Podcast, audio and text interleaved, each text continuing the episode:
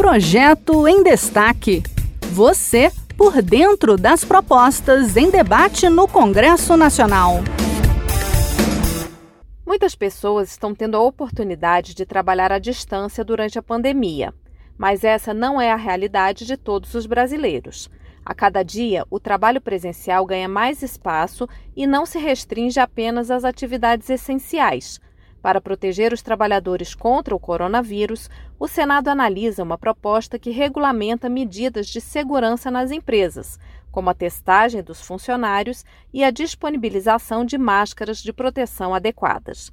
Quem nos explica os detalhes é Marcela Rodrigues, da Rádio Senado. O projeto normatiza como deve ocorrer a volta do trabalho presencial durante a pandemia. O autor da proposta, senador Jean Paul Prats, do PT do Rio Grande do Norte, disse que essas medidas de segurança sanitária já deveriam ter sido estabelecidas pelo Poder Executivo. Esse projeto nem deveria estar sob exame do Senado. O Poder Executivo é que deveria ter tomado essas medidas.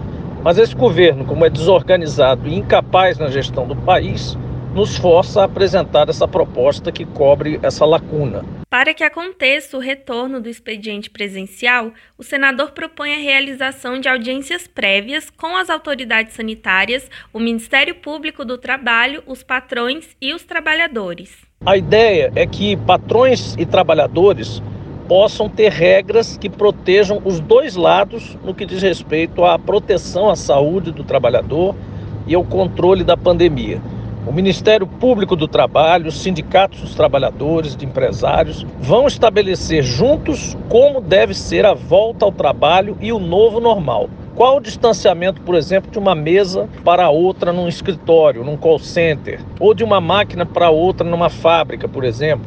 Nada disso foi estabelecido até agora e o projeto estabelece como isso vai ser feito em consenso. A proposta destaca uma série de obrigações dos empregadores, de acordo com a classificação de risco de contaminação no ambiente de trabalho. Entre elas, a elaboração de um protocolo interno de segurança contra a Covid, testagem dos funcionários e a disponibilização de máscaras PFF2. Uma multa de no mínimo 500 reais pode ser aplicada caso a empresa permita um funcionário sintomático no local de trabalho ou o protocolo interno não seja elaborado até 30 dias após a publicação da lei. Para a continuidade do home office, a empresa deve garantir, por exemplo, infraestrutura, materiais e equipamentos para a equipe. A proposta aguarda análise no Senado.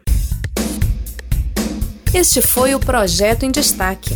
A cada edição, a gente traz uma proposta em análise no Congresso Nacional. Você pode acompanhar o andamento desses projetos e opinar sobre eles em senado.leg.br barra e cidadania. Até a próxima!